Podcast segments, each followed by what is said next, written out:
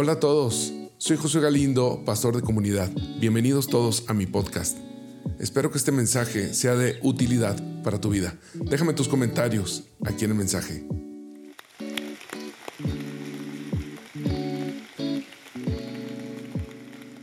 Acompáñame en 2 Corintios capítulo 1 versículos 18 al 20. Lo van a poner por tu pantalla. Dice, pero tan cierto como que Dios es fiel. Puedes decir conmigo, Dios es fiel. El mensaje que les hemos dirigido no es sí y no. Porque el Hijo de Dios, Jesucristo, a quien Silvano, Timoteo y yo predicamos entre ustedes, no fue sí y no, sino en Él ha sido, ¿cómo? Todas las promesas que ha hecho Dios son sí en Cristo. Así que, por medio de Cristo, respondamos un amén para la gloria de Dios. Háblanos, precioso Señor. Eh, hemos invertido la primera parte del año en hablarles de la decepción.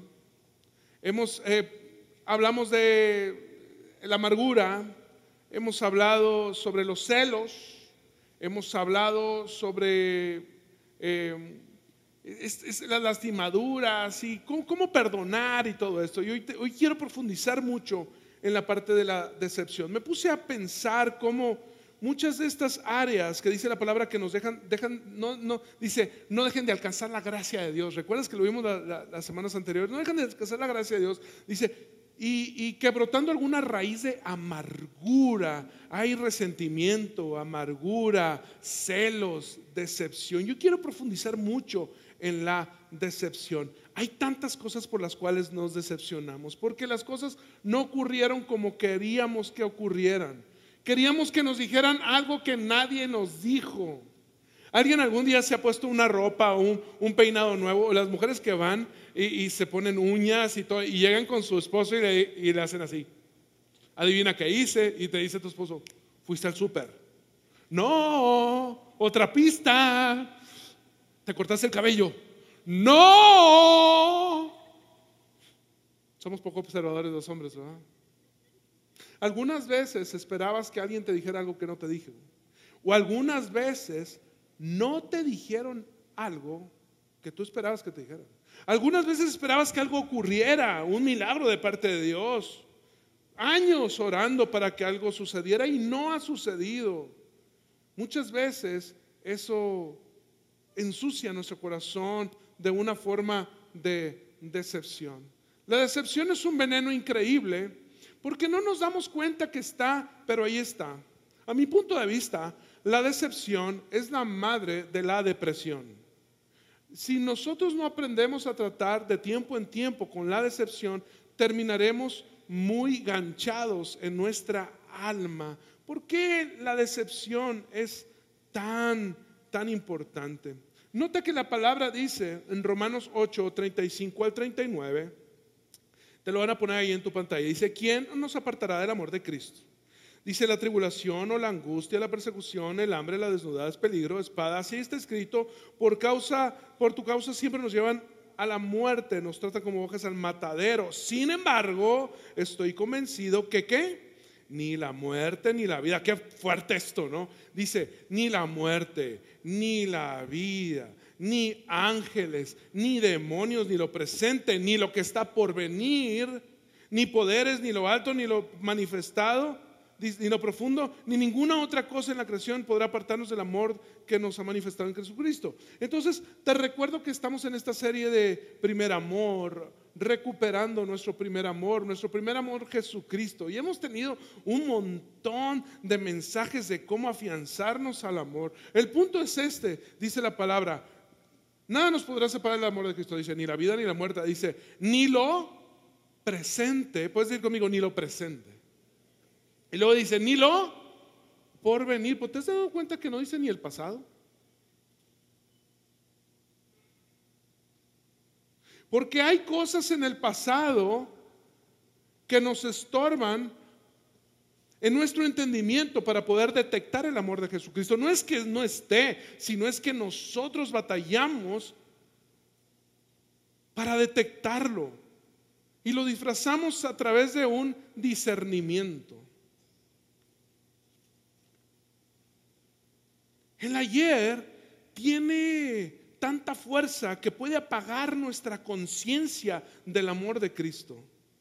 Tanto la amargura, el resentimiento, el remordimiento y la decepción están ancladas al pasado. El enemigo está usando estas cosas para redefinirnos y romper con nuestro propósito más importante. ¿Cuál es nuestro propósito más importante? Anclarnos al reino. No mi reinito. No lo que yo quiero, el reino precioso de Dios manifestado aquí en la tierra. Ese es, nuestro, ese es nuestro propósito principal. Pero te has dado cuenta que todas las acciones manifestadoras del reino están ancladas al futuro.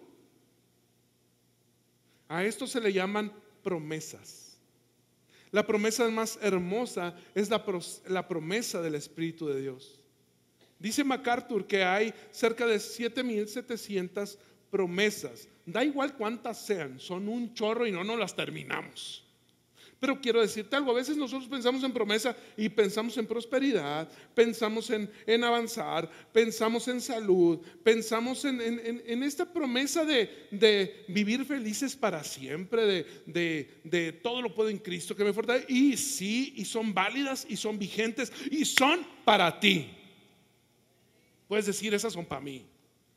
Pero la promesa más importante que Dios nos puede dar es la promesa del Espíritu de Dios. Es la promesa de su Espíritu. Él prometió, dice, os conviene que yo me vaya porque enviaré mi esencia, enviaré mi corazón, enviaré mi persona misma, pero de forma universal, enviaré a mi Espíritu para que los acompañen. La promesa del Espíritu dice, y recibiréis poder cuando venga sobre vosotros el Espíritu de Dios.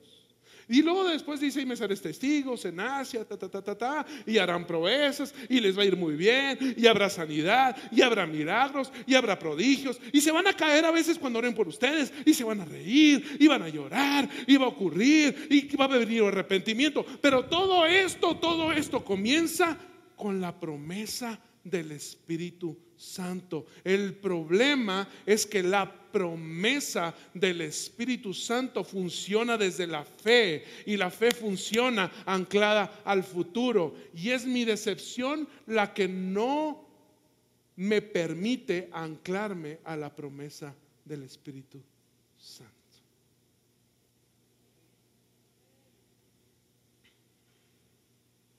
Promesa del Espíritu Santo. algunos dicen, es que me equivoqué, ya le grité, ya le dije ya manoteé la mesa, ya, ya, ya, me divorcié, ya, ¿qué, qué, qué puedo hacer ahora? Hoy te quiero decir, hoy te quiero decir que desde antes de que tú te equivocaras, ya existía una promesa para curar tus debilidades. Génesis nos muestra el árbol de bien y el mal. Génesis 3:15 dice, y haré que tú y la mujer sean enemigas, dice, pondré enemistad entre sus descendientes y los tuyos. Y luego después dice, nota cómo esta es una sentencia. Esta es la sentencia de Dios para la serpiente. Nota importante, fíjate, vuelta para acá. Llega el Señor, Adán. Adán no sabía que era malo. De hecho, el árbol de la ciencia del bien y mal no era un árbol malo. Ellos no se equivocaron por hacer algo malo, sino se equivocaron porque desobedecieron.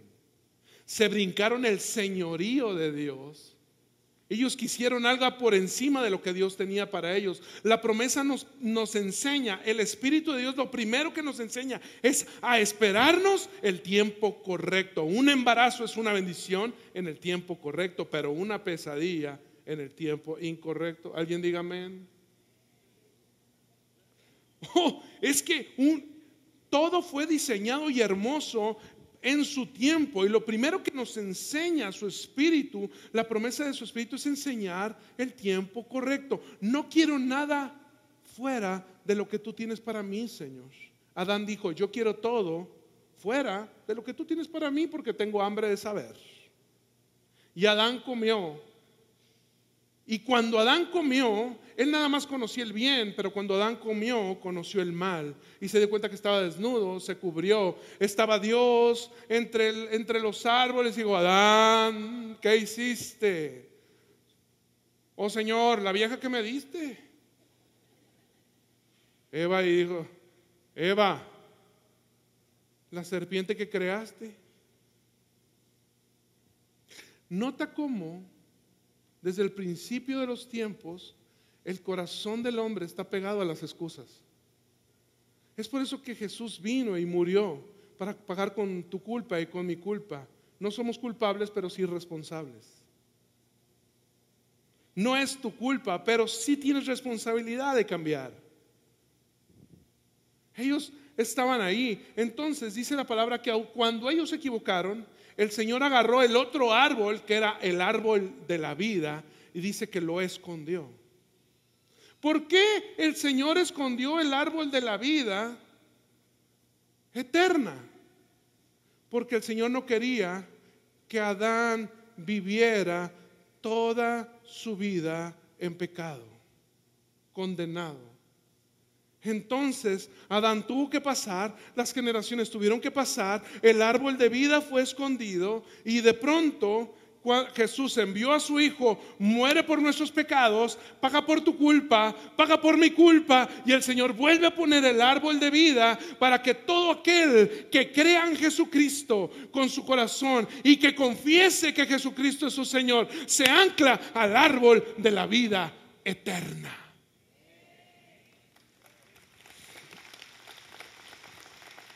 Voy a un punto. Árbol de vida vienen tres libros de la Biblia. Vienen Génesis, vienen Proverbios y vienen Apocalipsis. Para mi punto de vista, Génesis habla de lo que fue, Proverbios habla de lo que es y Apocalipsis habla de lo que está por venir. El Señor en Génesis esconde el árbol de la vida para después en Proverbios enviar a su Hijo y que todo aquel que en Él crea en su Hijo tenga una vida eterna anclada hacia su futuro. Pero nota importante cómo el poder transformador de nuestro Señor está anclado a una sola palabra que es promesa, la promesa de su Espíritu. Y la promesa funciona en el, en el futuro. ¿Qué es lo primero que hace la decepción? Evita que tú puedas conectarte hacia tu futuro.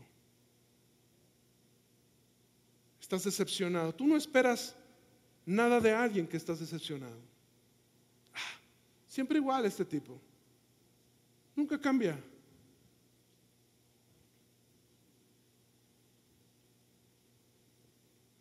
Y es que nuestra promesa, nuestra bendición, está del otro lado está del otro lado de los vientos de desánimo y de decepción. Confiar en Él, aunque parezca que nada está sucediendo. Porque seamos honestos, una vez que nos convertimos en personas desconfiadas, que batallamos y eh, eh, que nos convertimos en personas que se desalientan, se desaniman fácilmente, nosotros en la iglesia podemos cantar, podemos hacer como que todo está bien, no sabemos todo, pero en lo profundo de nuestro corazón siempre hay preguntas como, ¿por qué no sanaste a la persona que yo amaba? Hay una cierta decepción y esto se traduce como falta de confianza en Dios. Y entonces ya oro por las necesidades, no plenamente convencido de que algo va a suceder, sino oro con desaliento. Oro con decepción. Oro diciendo, bueno, Señor, yo sé que pues, no sanaste a mi abuelita, ¿verdad? Pero, pero a ver si esta vez chalupa y buenas. A ver si esta vez sí funciona. A ver si esta vez me, me haces el milagrito. Y no entendemos un concepto precioso del reino y es la oración. No porque algo no funcione, no significa que Dios no esté trabajando. Hay hermosura en el proceso, pero hay dolor en el proceso. Hay hermosura en la madurez, pero hay dolor en la madurez. Este mundo está disfrazado de satisfacción momentánea y vacío eterno, pero el reino de Dios está solventando quebranto momentáneo, pero llenura eterna. No es lo que más nos gusta y más queremos que suceda, lo que, lo que necesitamos que suceda en este momento de nuestra vida, sino es lo que más nos madura, lo que más nos vuelve mejores, lo que más nos acerca a nuestro propósito eterno, que muchas veces no es lo que causa mayor satisfacción, porque dice la palabra que la disciplina no es causa de gozo, pero sí trae un fruto apacible de justicia. Y este mundo nos engaña pensando que todo lo que nos trae bienestar, todo lo que nos trae eh, eh, placer, alegría, está diseñado para nosotros. Y no es cierto. Y te lo compruebo con una sola palabra. Ponerse a dieta no es placentero. Pero después te queda la ropa. Pero después pasa el doctor y te dice, de azúcar, bien. De colesterol, bien. ¿Ah? Y de enojo mal, ¿verdad? Porque estamos bien enojados porque no comemos lo que queremos. Entonces, el quebranto de nuestro corazón. Ahora bien, los discípulos vieron más que ninguna otra persona sobre la faz de la tierra los milagros de Jesús. Ellos vieron multiplicar el pan. Ellos vieron milagros. Gente que no tenía ojos comenzó a ver. Hay muchos milagros. Cojos sanaron. Ellos vieron un montón de situaciones. Enséñame, Señor, esa fórmula de escupitajo para que poder sanar ciegos con el lodo de mi saliva. Pero lo único que le dijeron a, a Jesús que les enseñara es, enséñanos a orar. Porque todo lo que se restablece, se resetea, se restituye y se restaura dentro del ser humano viene detrás de una oración inspirada por Dios. No son mis palabras persuasivas las que hacen que Él actúe, sino es mi compromiso detrás de palabras de honra y señorío a Dios. Entonces, enséñanos a orar, Señor. Enséñanos a declarar lo correcto. Ayúdame a la persona del piano, por favor. Dentro de las oraciones hay algunas cosas que suceden y es la restauración. Dice que Él vino a restaurar todas las cosas. Lo que tú necesitas no es una venta nueva. Tú necesitas una restauración. ¿Sabes algo? Leí algo que me encantó, que lo escribió el pastor Benigini. Dice que todos los cuerpos están diseñados con un sistema inmunológico para restaurarse solos. Porque ese es el diseño de Dios. ¿Sabes? Estudié sobre el sistema inmunológico. Nadie podría vivir más de cinco minutos sin sistema inmunológico. El sistema inmunológico combate tus enfermedades dentro de ti 24/7. No importa si estás dormido, despierto, enojado, contento, riéndote o llorando. Tu sistema inmunológico está trabajando por ti. Hay personas que están en el hospital mucho tiempo y ya se sienten bien, todo está bien, pero no los dejan salir del hospital porque el doctor, ¿qué dice? Tu sistema inmunológico está debilitado. Quiero sugerir que la decepción debilita tu sistema inmunológico espiritual.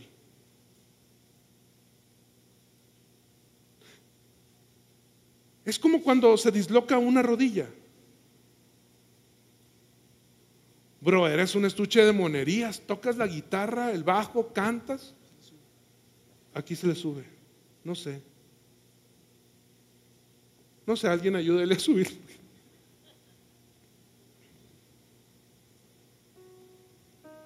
Me puse a pensar en esto. Una rodilla dislocada. Ahí está ¿No? ¿Alguien se le disloca una rodilla? Y, luego la gente que se le disloca constantemente le piden a otras personas que se las enderece ¿va? y tiene que tronar. Uy, suena algo feo. ¿va? ¿Has visto eso? No sé cómo le hace, es como una palanca que les hacen y entra de nuevo la rodilla. La rodilla está pegada al cuerpo, está fluyendo sangre, está viva porque está conectada al cuerpo, está dentro del cuerpo, pero no cumple su función. Así son las personas que estamos desanimados. Así estamos las personas que estamos decepcionados.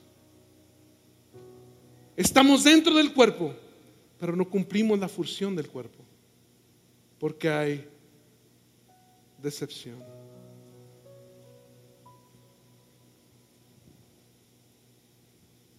Me puse a pensar en algo dentro de las declaraciones. Juan 20, Jesús dice, así como el Padre me envió a mí, yo soy enviado a ustedes. Nota que el Padre no puede evidenciar su paternidad si no es por medio de un hijo. Él puede evidenciar su justicia solo. Él puede evidenciar que Él es santo, solo, sin nadie. Él puede evidenciar que Él es digno de alabanza, sin nadie. Pero Él no puede evidenciar su paternidad si no es a través de un hijo. Entonces envió a un hijo a la tierra a morir por nuestros pecados. Porque el espíritu de la promesa de Dios, la primera manifestación es a través de una paternidad de Dios. Él es nuestro Padre. Él es nuestro Padre. Y, dice que Él, nosotros somos adoptados por Dios. Somos parte de su adopción. ¿Te has puesto a pensar en esto? Cuando un hijo te nace, si sale orejón, cejudo, mira, así te salió y te aguantas. Pero cuando vas a adoptar, tú escoges a quién quieres adoptar. Nosotros no le nacimos a Dios, sino nosotros somos la elección de Dios. Somos la elección de Dios. La entrega de la promesa de paternidad viene a través de un concepto de familia. Concepto de familia.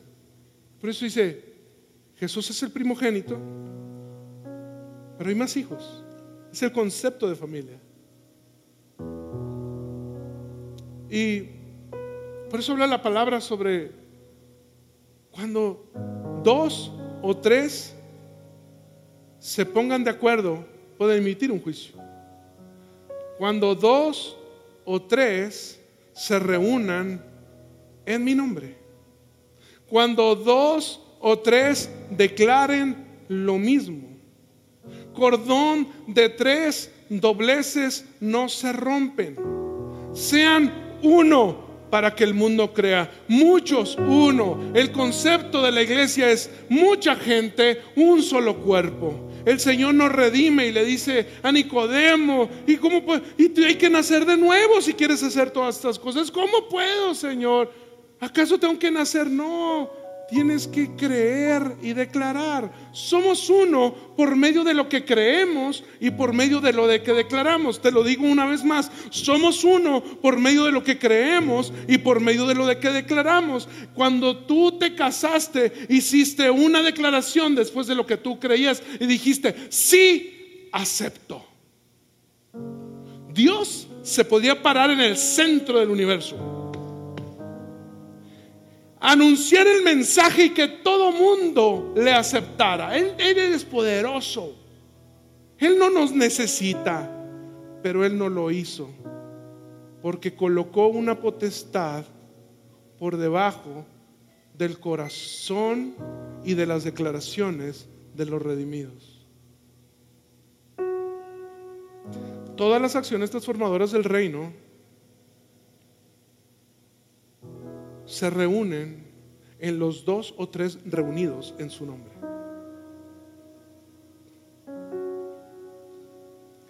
Entonces, nosotros somos el amén de Dios.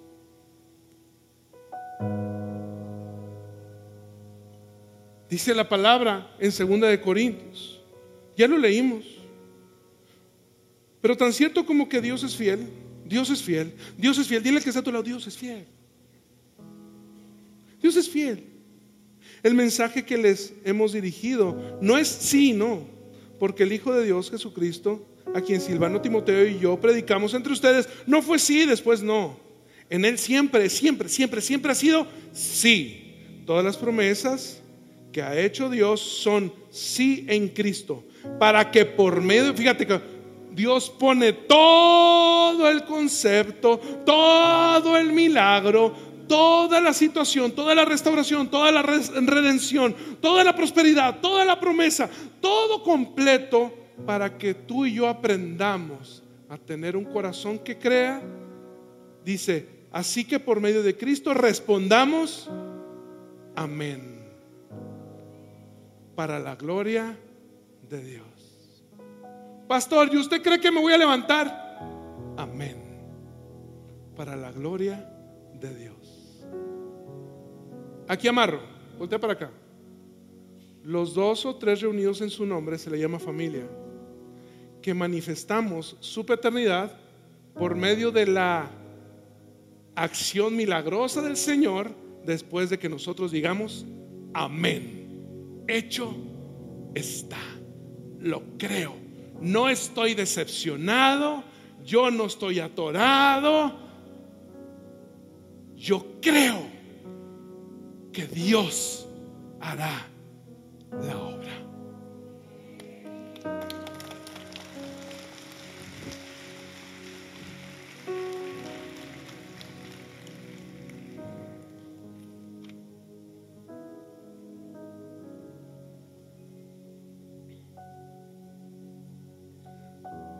Milagroso, abres camino, cumples promesas luz en tinieblas, mi Dios, así eres tú.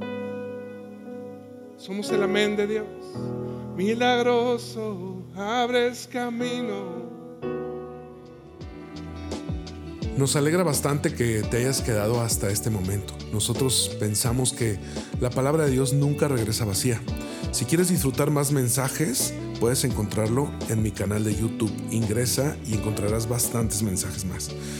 Y si quieres conectar con nosotros, con lo que hacemos, ingresa a holacomunidad.com donde encontrarás toda esta información, aparte de que también puedas encontrar las formas en las que puedes participar en el dar y en el servir. Así que muchas gracias por estar, nos vemos en el próximo episodio. Chao amigos.